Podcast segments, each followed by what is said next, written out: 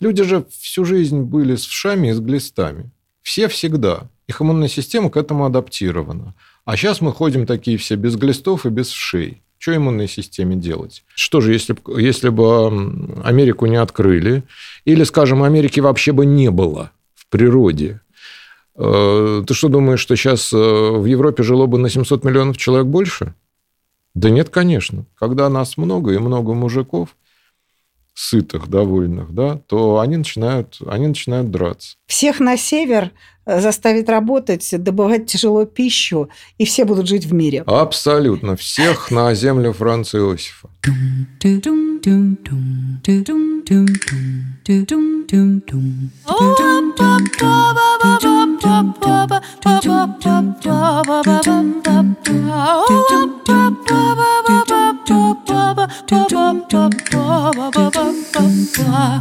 Итак, в эфире подкаст «Контрреволюция». И с вами мы, ваши эволюционеры. Александр Марков. И Ольга Орлова. А, мы решили с Александром начать обсуждать альтернативные сценарии развития человека. Причина, по которой мы решили начать этот разговор, она может быть не очень веселая.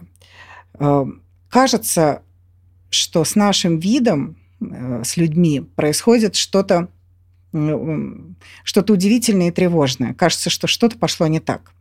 И чтобы понять, как мы в этой точке оказались, э, нам кажется важным покрутить в голове, а что было бы, если бы мы не приобрели те или иные свойства и жили бы совсем иначе.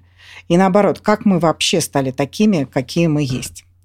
И вот первый альтернативный сценарий, который мы хотим рассмотреть, он связан с миграцией.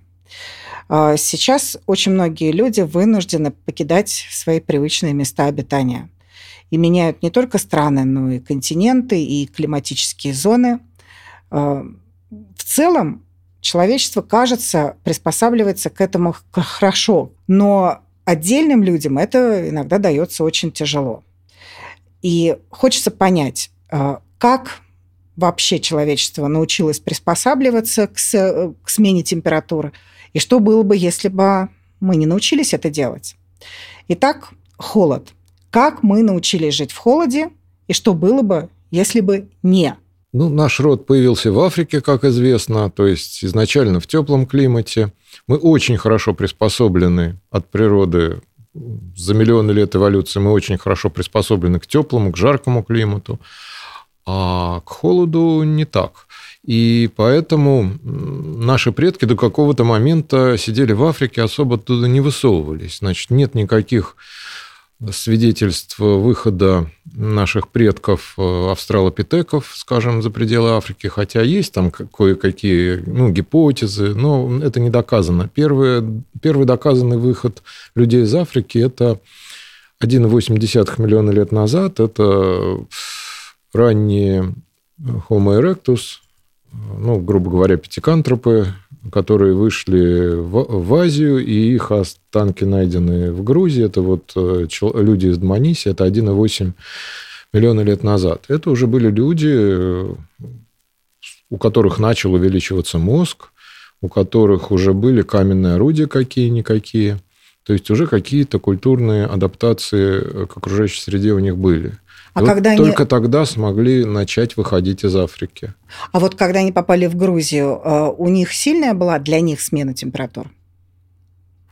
Ну, да. Э, я так понимаю, что именно климат, по-видимому, не пускал гоминид э, за пределы Африки особо распространяться, хотя в Южной Азии, в общем-то, тоже довольно-таки тепло, ну, во многие эпохи, во многих регионах было и есть.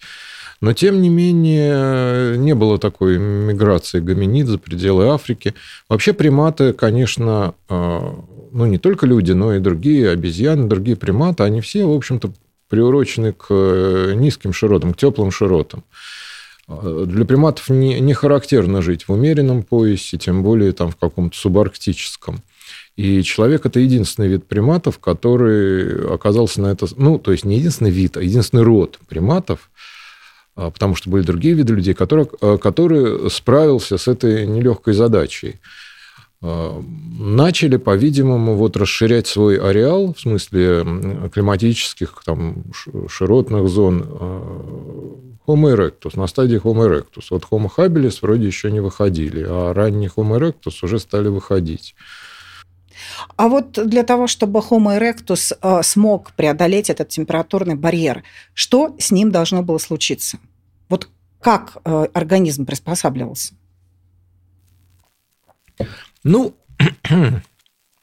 я думаю, что с самого начала расселения людей по планете главную роль в нашей адаптации к разным климатическим зонам играла, конечно, культура.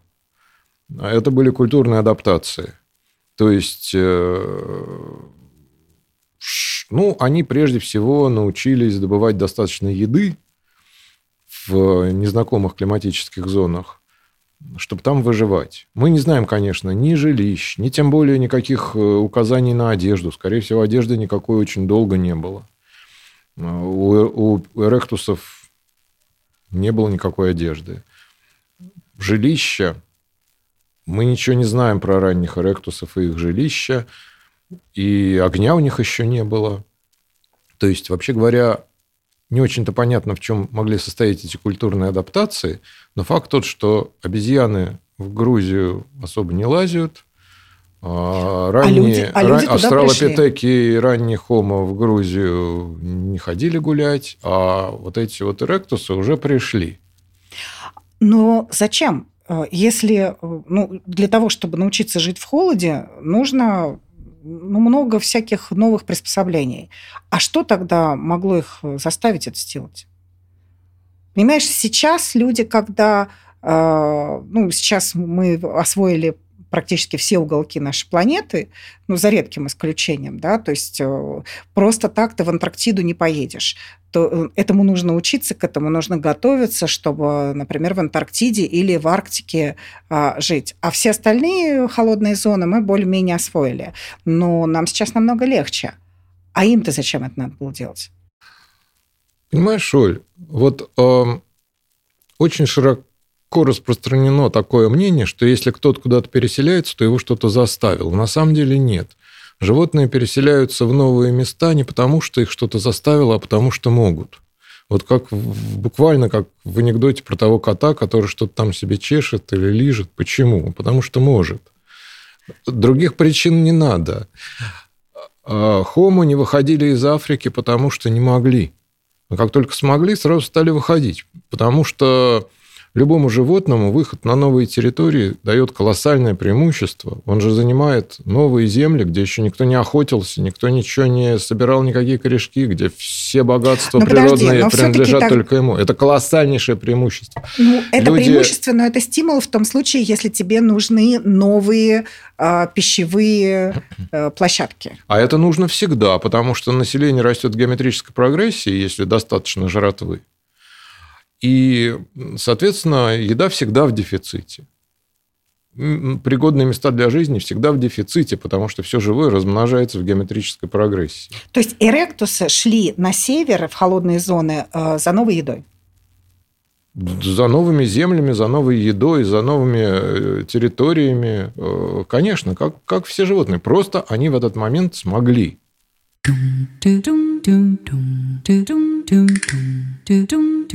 А что было бы, если бы не смогли? Что было бы, если бы они не вышли, эректусы, из Африки? Они остались бы в Африке. Их африканская эволюция от этого бы практически не изменилась. Их не стало бы там больше. Их было бы там ровно столько, сколько их там и так было. А их не стало бы меньше? Они друг друга бы не истребили?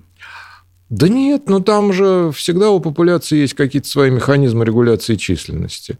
Если жратвы много, места много, популяция растет. Если этого становится все меньше, рост популяции замедляется. Там же авторегуляция численности популяции. Их не стало бы Эректусов в Африке не стало бы больше от того, что был бы закрыт выход из Африки. Ну, ну смотри, про, простой наглядный пример. Люди обычно этого не понимают, но я бы хотел все-таки объяснить. Вот сейчас в Америке, в Северной и Южной, живет миллиард человек. И э, довольно трудно сказать точно, сколько из них это потомки европейцев, а, а сколько, соответственно, местных индейцев и привезенных из Африки чернокожих. Ну, я думаю, что можно предположить, что процентов 50-70 народу там это потомки европейцев. Значит, 700 миллионов, ну, 500-700 миллионов европейцев. Значит, что же, если, если бы Америку не открыли, или, скажем, Америки вообще бы не было в природе, э, ты что думаешь, что сейчас э, в Европе жило бы на 700 миллионов человек больше? Да нет, конечно. В Европе жило бы ровно столько же, сколько сейчас там живет. Просто эти люди бы не родились. Или вместо них родились бы какие-то другие. Они просто бы не родились. Вот возможность э, куда-то отвалить, захватить какие-то новые территории, они на ты хочешь сказать, что это не э, влияет плотность на, населения, на, на плотность населения, на демографию не влияет? Это влияет чуть-чуть, недолго, локально, и очень быстро сглаживаются эти эффекты. То есть вот, вот если вдруг открыть выход там для иммигрантов из какой-нибудь закрытой страны, они все оттуда рванули, побежали, население э, в их, в их стране исхода уменьшилось, но это будет очень быстро скомпенсировано дальше популяционными процессами, и уже через поколение, через два поколения уже будет все как будто ничего и не произошло. Вот, потому что численность популяции не регулируется не так те э, пятикантропы, которые жили в Центральной Африке, там где-нибудь на территории нынешнего Алжира, ЮАР, они знать не знали, что есть какой-то выход там в Азию через Синай. Они понятия не имели, их на их жизнь это вообще никак не влияло. Они плодились, умирали, размножались, враждовали, искали новые охотничьи угодья совершенно так же. Ну хорошо, ну вот смотри, ты сказал, что э, самое ну, самое главное, за счет чего происходила адаптация к холоду, это, конечно же, э, всякие культурные э, навыки и явления, которые людям позволяли приспосабливаться. Да, я думаю, самая главная адаптация к холоду у ранних эректусов, на самом деле, это была возможность добыть мясо. Потому что вот вам холодно, вы дрожите, у вас нет одежды, у вас нет костра, у вас нет дома, но если есть много хорошей питательной жирной еды, то... То вы выживете. То вы выживете, да.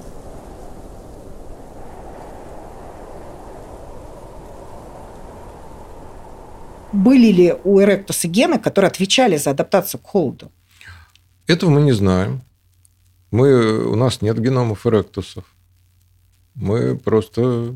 То есть мы не понимаем, что было с его организмом, как, как, как он это пережил? Ну, скорее всего, в более холодном климате пошел естественно, отбор в пользу тех аллелей, которые там как-то чуть-чуть усиливали метаболизм, там снижали или повышали скорее там кровяное давление, а, повышали производство тепла клетками организма, там баланс там, бурого жира, еще какого-то жира. В общем, то, что влияет на терморегуляцию, э, систему там, расширения сжатия сосудов, вот такие э, аллельки потихонечку значит, стали отбираться.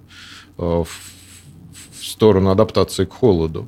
Э, то, что происходит с современными, например, человеческими популяциями, которые адаптированы к э, условиям Арктики, к условиям а Сибири. Вот, вот, вот я как Такие раз это вещи, про... да, вот наверное, это про... аналогичные вещи происходили у эректусов, но какой-то решающей роли в их адаптации – я уверен, что эти биологические адаптации не играли. Это была, так сказать, ну, небольшая подстройка физиологии под то, что есть.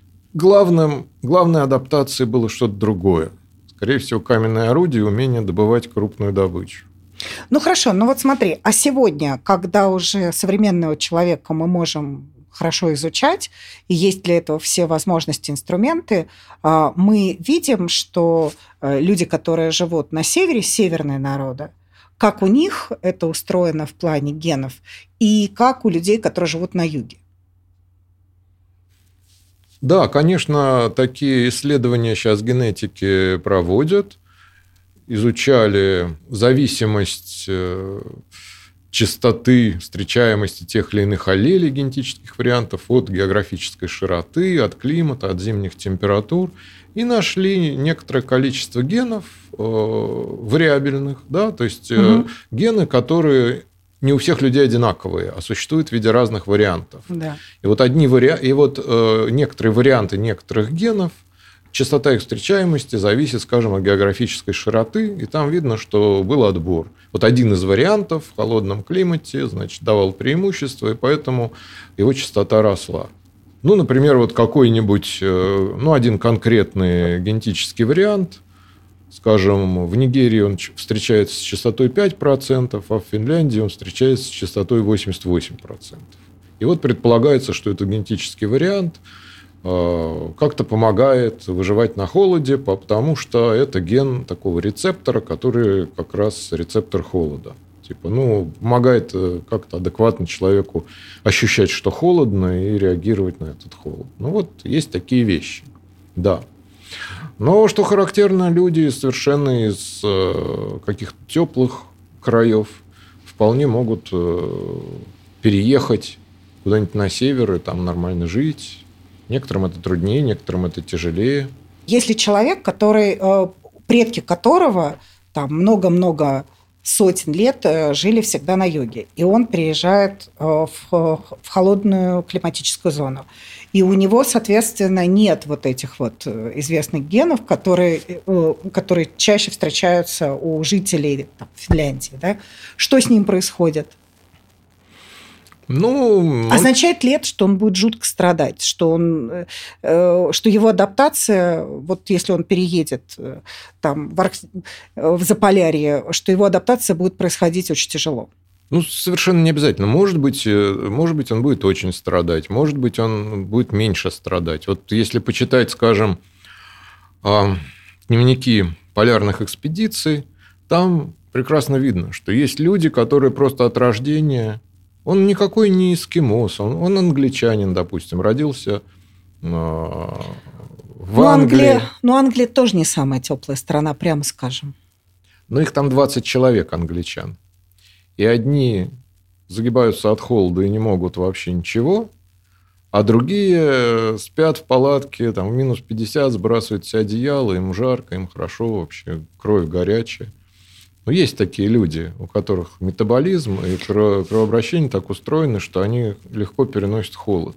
А другие хуже переносят холод. Это, конечно, гены. Вот. Но это также и привычка, и такая прижизненная адаптация, фенотипическая пластичность. Человек может как-то адаптироваться, по-видимому. Привы... Ну, к очень сильному морозу, может быть, и нет – но к такому среднему люди привыкают, живут.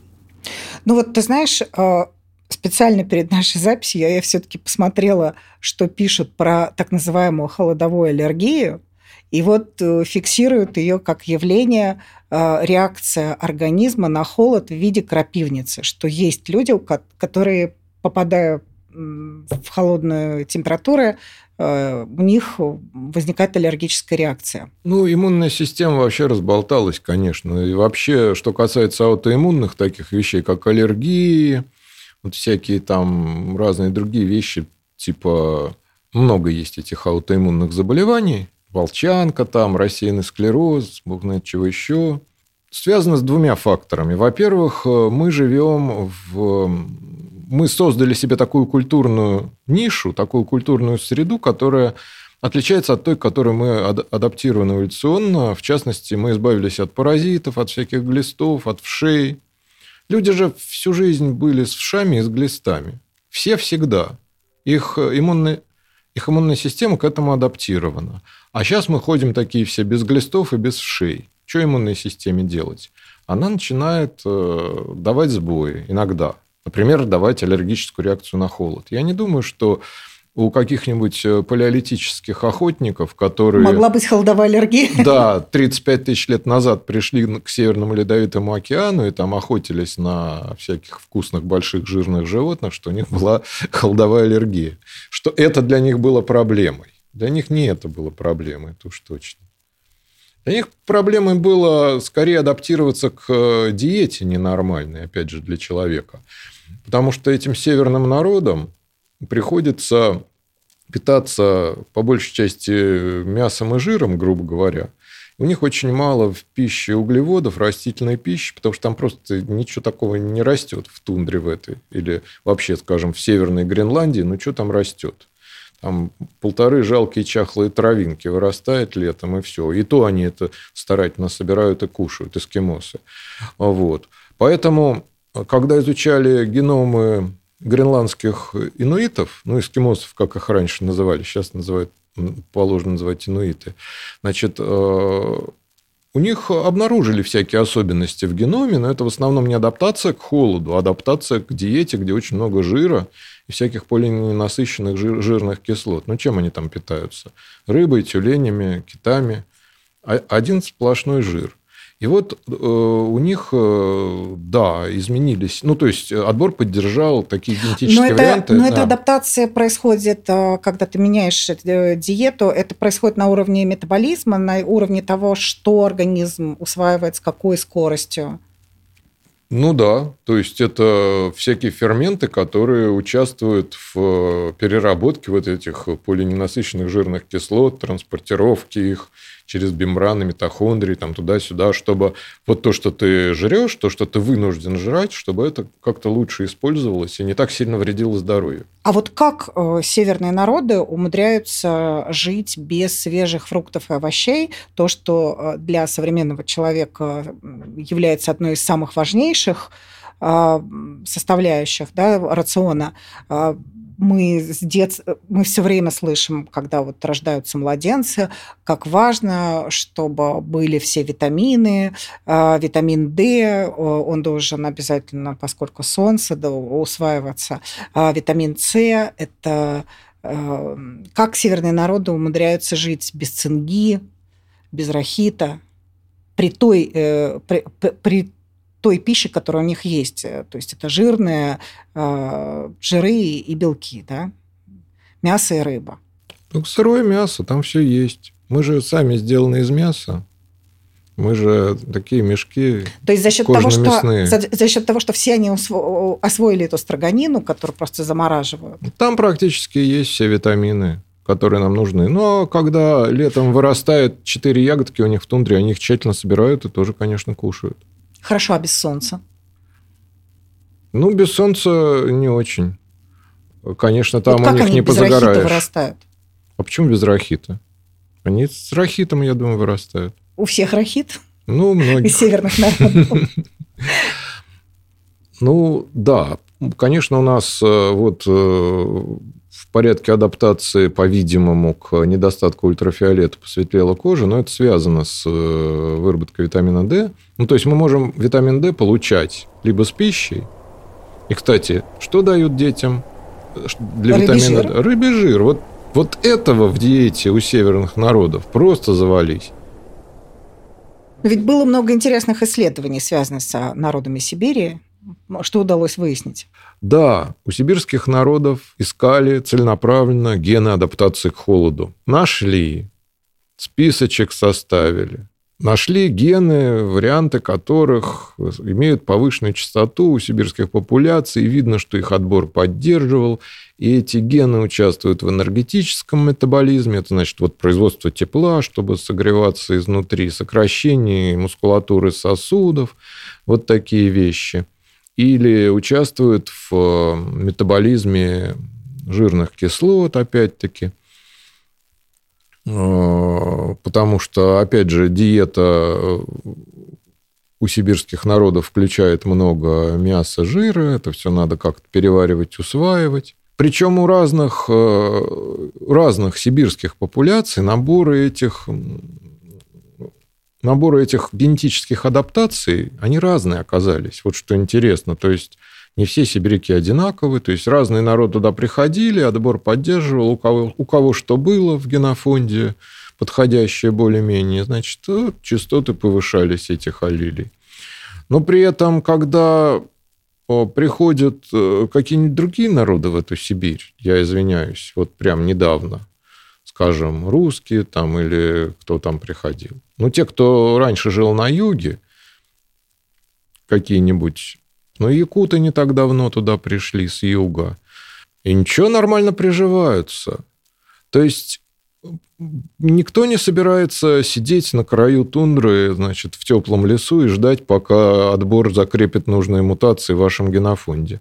Они приходят, они стучат зубами, но если там, много, если там достаточно еды, они просто шьют себе одежду потеплее, они строят себе вигвамы потеплее, они жгут костры пожарче и живут. А отбор тем временем постепенно за сотни тысяч лет поможет им и еще гены подберет. Хорошо, это если мы говорим про адаптацию человеческого организма. А вот что мы можем сказать влия... как адаптируется характер человека и темперамент к холоду. Вот не так давно э, на заседании Сибирского отделения наук э, президент э, Сибирского отделения РАН Валентин Пармон задал вопрос ученому-генетику, показывают ли генетические исследования разницу темпераментов и агрессии у северян и у южан. И э, там даже вот генетик говорил о том, что да, да, конечно, северные народы, они такие спокойные, мирные и тихие, а южные агрессивные. Это вот что такое? Он, по-моему, там даже не про народы. Я смотрел эту запись, а конкретно про славян разговор был, что вот северные славяне хорошие, мирно агрессивные, не агрессивные, а южные славяне, они генетически какие-то агрессивные. Я прошу прощения, э, это политический уже вопрос.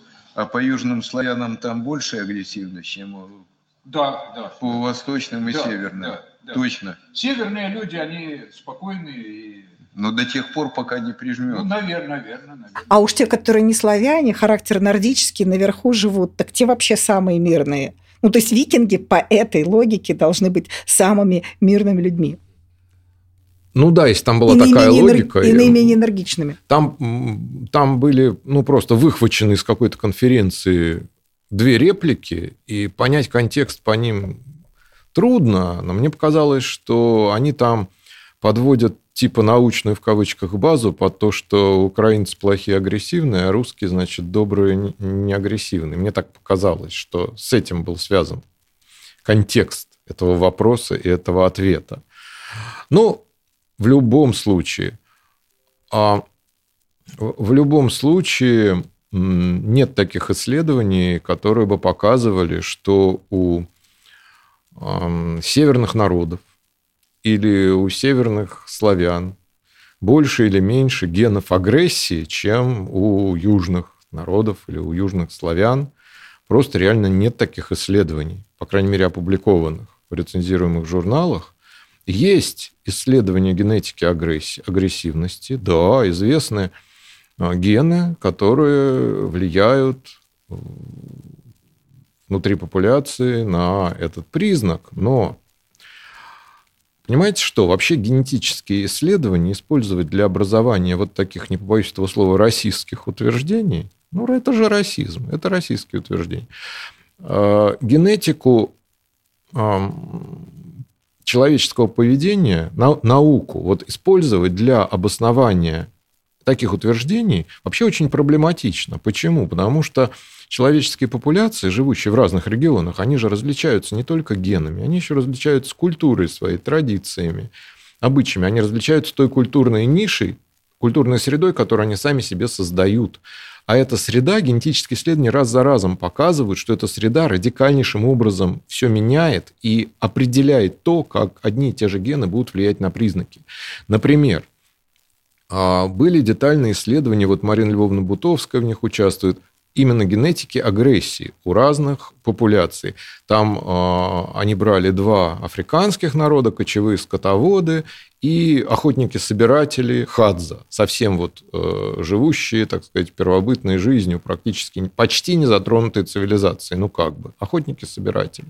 Они очень эгалитарные, Хадза. У них э, в обществе очень не социально не одобряется агрессия, там, наскоки друг на друга, вообще выпендрешь, пытаться доказать, что ты самый главный в деревне, они это не одобряют. И у них, ну, у них тоже есть изменчивость по агрессивности при этом, и какие-то гены как-то на это влияют чуть-чуть. То есть удается найти статистически значимую слабенькую корреляцию между состоянием каких-то генов и вот этой агрессивностью. Но те же самые гены у других африканских народов, или там они еще сравнивали с э, индустриальным народом на примере русских, И оказывается, что те гены, которые у Хадзе влияют на агрессивность, у русских не влияют, и наоборот. Что культурная среда, э, ее нельзя не учитывать. И, э, то есть, э, одни и те же гены у русских влияют на агрессивность, у африканцев не влияют, и наоборот. Это значит, что вы не можете просто посмотреть на гены народа и сказать по этим генам, что они вот генетически более или менее агрессивны. Это просто технически невозможно, потому что культура, извините, вот этот, эту переменную тоже необходимо учитывать. Ну вот то, что э, распространенное представление о том, что э, северные народы более сдержанные, более спокойные, э, более э, замкнутые, иногда говорят, что ну, холодные, да, по сравнению с э, людьми, которые живут в южных широтах. Абсолютно. Это имеет простое объяснение, которое состоит в том, что очень важный фактор, влияющий на агрессивность в поведении, это у, у обезьян.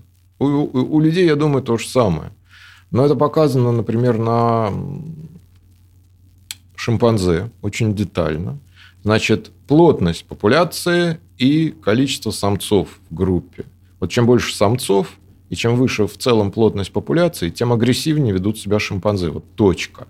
Соответственно, в южных краях, где тепло, хорошо, где растут яблоки, помидоры, и где выше плотность населения, там больше таких э, самцастых самцов, которые хотят друг с другом значит, доминировать. доминировать, агрессивничать, бороться за самок, за что-то такое. И там больше агрессии у южных популяций. А северные популяции разреженные, там мало народу, там нет, э, меньше гораздо поводов для агрессии. У шимпанзе мы видим ну, ровно ту же самую картину. У шимпанзе же тоже есть э, агрессия и летальная агрессия, и межгрупповые стычки. Так вот,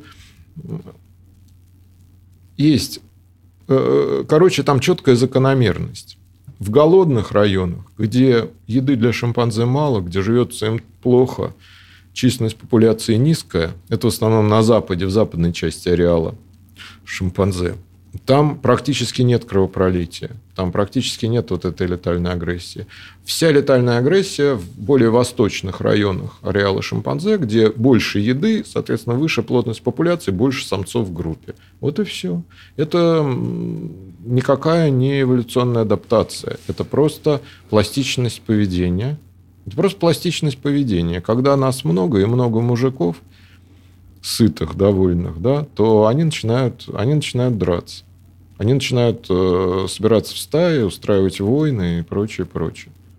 А где голодно, холодно, скучно, сухо, ни, никого нет кругом, там не будет агрессии. Я То думаю, есть что... всех, всех на север э, заставить работать, добывать тяжело пищу, и все будут жить в мире. Абсолютно. Всех на землю Франца Иосифа.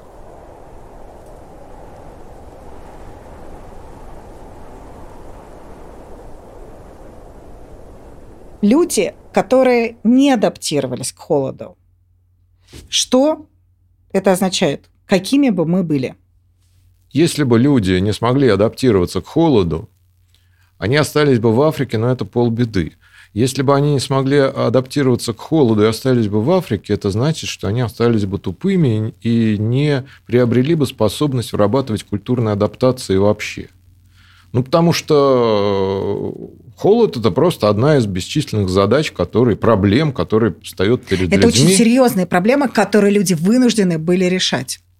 Ну, Холод располагает к креативу. Да, кстати, климат в Африке тоже колебался. Он не всегда же был одинаковый. За 2 миллиона лет существования человеческого рода климат в Африке много раз менялся, да еще Африка большая. Те э, виды животных, которые плохо, совсем не умеют адаптироваться к другому климату и вообще не имеют такой вот великой вещи, как культура, с помощью которой можно адаптироваться. Да? Но они, они часто имеют очень маленькие ареалы, сидят в своем тропическом лесу и никуда не могут оттуда. Не не хотят, а именно не могут. Просто они приспособлены к этим условиям, и все. За пределами э, своего родного леса они не могут ни с кем конкурировать. Вот люди отличаются именно своей потрясающей приспособляемостью. один из отличительных признаков человека, что мы расселились по всей планете. Ни один другой вид млекопитающих не расселился, ну или птиц, или кого угодно. Есть виды, которые тоже расселились по всей планете, но это исключительно синантропные виды, которые используют нас. Которые вместе с людьми расселились. Да, которые используют нашу адаптацию. Они в наших теплых подвалах, на наших теплых чердаках, на наших теплых овощебазах, вот они вместе с нами расселились по всему миру. Но все равно это наша культурная адаптация вывезла их тоже заодно, прихлебателей. Только люди расселились так широко, и, кстати, даже в Антарктиде селились. Суровые аргентинские рыбаки, как сейчас там нашли избушки, покосившиеся там 300-летней, 200-летней давности в Антарктиде – они приплывали туда добывать тюленей, пингвинов, не знаю чего, но реально было это. Вот. А, соответственно, если бы люди не смогли адаптироваться к холоду, это значит, что у людей не началось бы культурное развитие. И мы бы остались просто... Кем бы мы остались? Обезьянами. И сидели бы в Африке. Потрясающе. Естественно, следующий вопрос возникает. А что было бы, если бы мы утратили способность жить в жаре. В холоде научились жить, а в жаре разучились. Но вот об этом мы поговорим в следующем эпизоде. Это был подкаст «Контрэволюция», и с вами были эволюционеры Александр Марков и Ольга Орлова.